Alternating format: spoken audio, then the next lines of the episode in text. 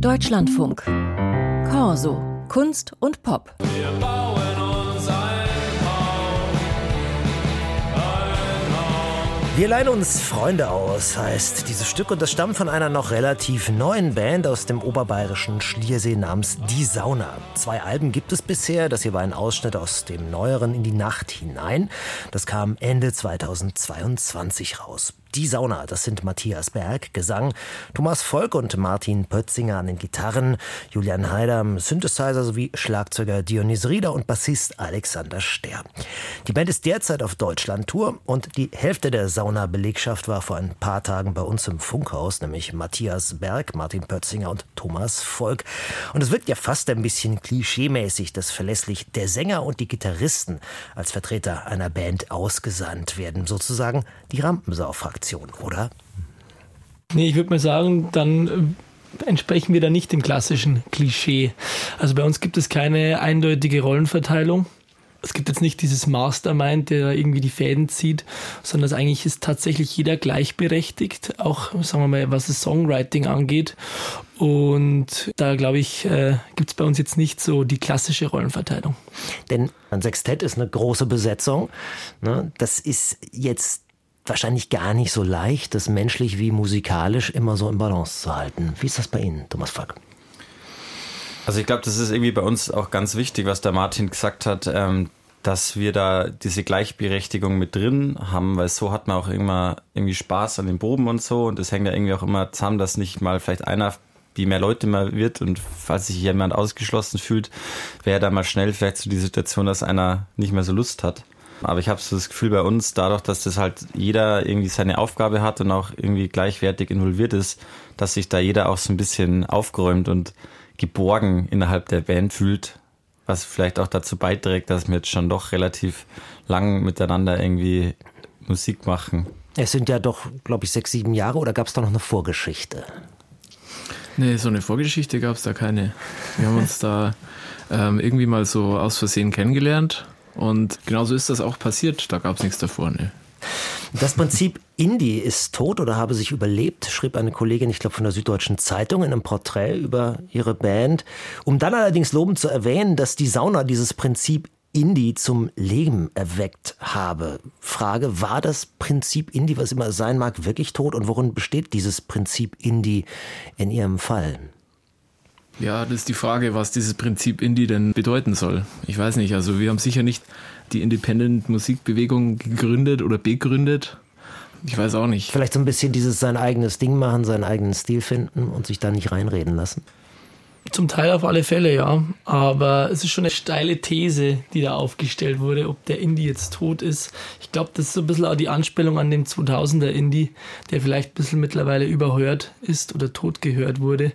Und ich glaube, umso mehr man sich dann ähm, da reingräbt, vor allem in die Musikrichtung, merkt man, dass es dann auch doch noch viel mehr gibt. Und vielleicht ist so auch für uns dieser 2000er Indie so ein bisschen tot.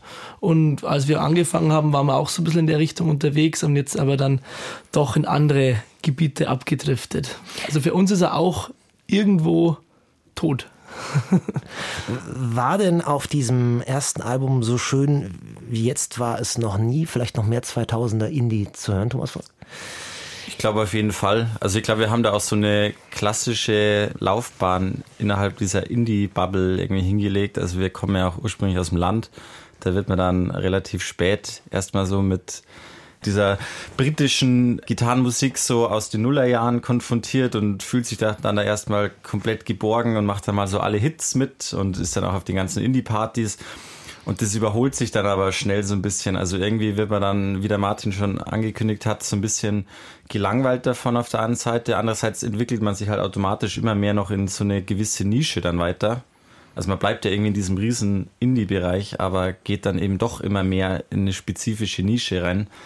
Und ich glaube, beim letzten Album waren wir da noch ein bisschen mehr Richtung klassischer Gitarrenrock-Indie. Jetzt sind wir mehr schon in so einer bewegen wir uns immer mehr in so eine Nischenrichtung. Also schauen wir mal, wo wir dann beim dritten Album rauskommen.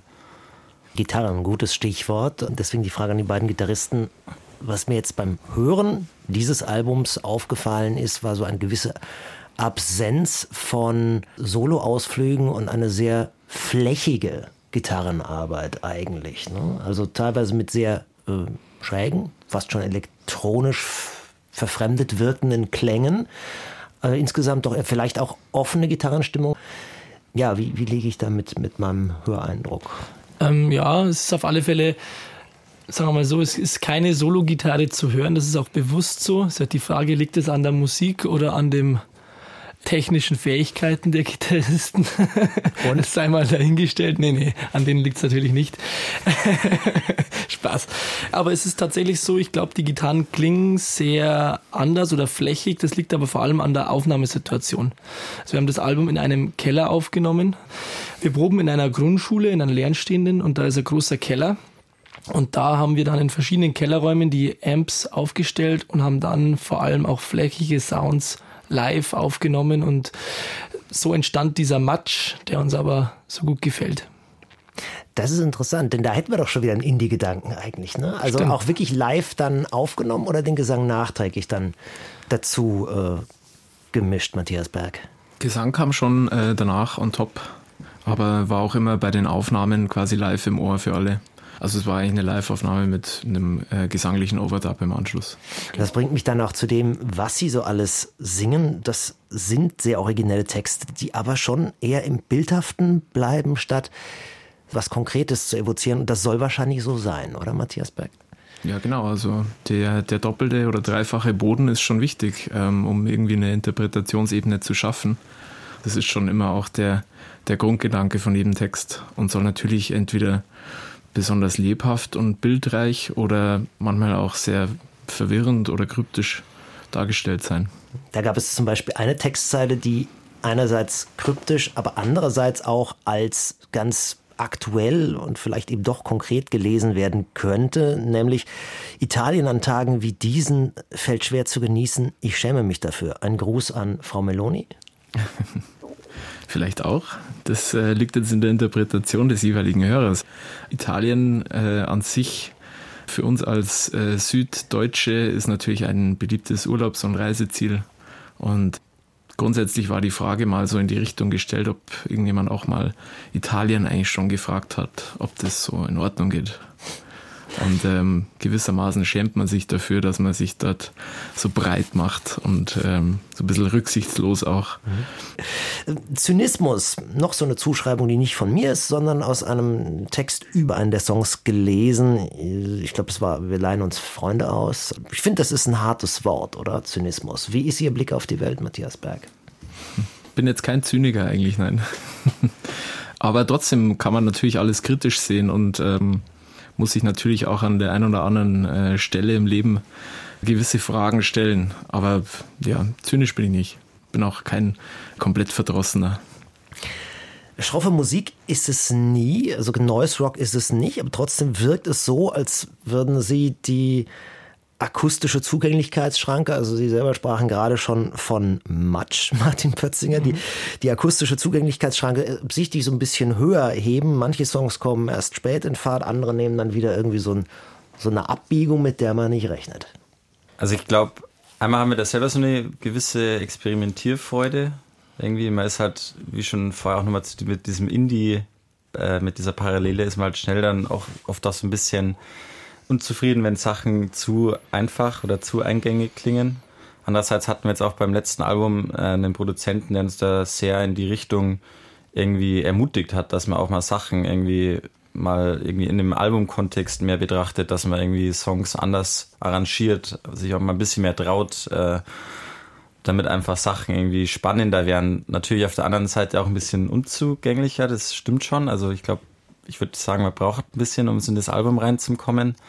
Aber wenn man dann da mal drin ist, dann öffnen sich, also zumindest gleich aus meiner Sicht, schon nochmal mehr Facetten dafür. Also ich glaube, so die Songs, die kann man sich gern auch 10, 20 Mal anhören, ohne dass man jetzt schon nach dem dritten Mal so ein bisschen gelangweilt ist.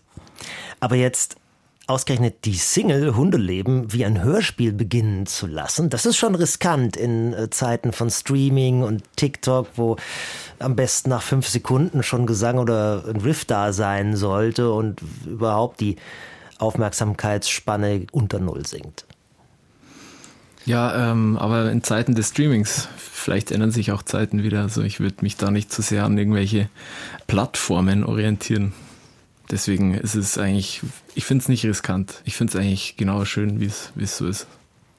Andererseits ist es dann aber auch doch so, dass es vielleicht gerade noch so ein bisschen in der Nische bleibt, wobei das vielleicht auch am Markt liegen kann. Also ich habe mitbekommen, dass jetzt zumindest in Köln das Konzert runterverlegt worden ist, wohl von einem Club in etwas kleineren. Wie sehr schmerzt das?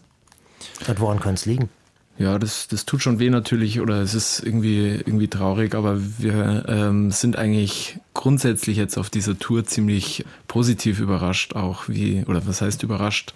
Wir haben einen sehr positiven Eindruck, weil wir hatten schon natürlich auch Sorge, wir haben es mitbekommen, glaube ich, alle, dass viele große Künstler auch ihre Touren absagen mussten ähm, und generell die Veranstaltungsbranche einfach recht unsicher ist. Ja, vor allem für die mittleren und kleineren wird es dann offenbar wird's schwierig, ja. wird's schwierig, ne? weil viele dann nur noch zu den ganz Großen sich dann mal was gönnen ne? und dann, Genau, so eben, ist weiß ich nicht, 250 Euro für Depeche Mode ausgeben und dann aber vielleicht nicht mehr in den Club gehen. Ne? Ja, genau. Ist ja kein Geheimnis. Die großen Acts laufen so gut wie nie. Die kleineren haben es sehr schwer. Da fallen wir natürlich auch darunter. Aber wie gesagt, wie der Matthias schon gesagt hat, also wir sind tatsächlich mit dem Verlauf der bisherigen Tour sehr zufrieden. Also Konzerte sind toll besucht. Dass jetzt Köln runterverlegt wurde, finden wir natürlich sehr schade.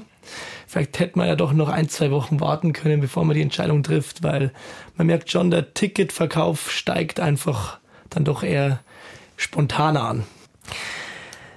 Stimmt es eigentlich, das werden Sie sicherlich jedes Mal gefragt, aber stimmt es mit der kolportierten Entstehungsgeschichte der Band, die angeblich mit dem Namen der Band bzw. dem Ort, den der Name beschreibt, in direkter Verbindung stehen soll oder ist das eine Legende? Ja, wir hatten ähm, da ja auch schon mal drüber berichtet und uns eingestanden, dass wir uns eigentlich äh, jetzt nicht direkt in der Sauna kennengelernt haben, sondern ich glaube zwei Jahre davor waren wir mal alle gemeinsam beim Angeln. Gut, aber die Angel oder der Teich wäre irgendwie ein blöder Bandname gewesen. Das ist es. Jetzt muss ich ein bisschen spannend bleiben. Derzeit live unterwegs noch. Da bleibt es spannend mit der Sauna diesen Samstagabend in Nürnberg. Im Club Stereo, am 9. Februar im Ritz in Wien und am 11. Februar im Ampere in München. Herzlichen Dank für den Besuch. Vielen Dank. Dankeschön. Schön war's.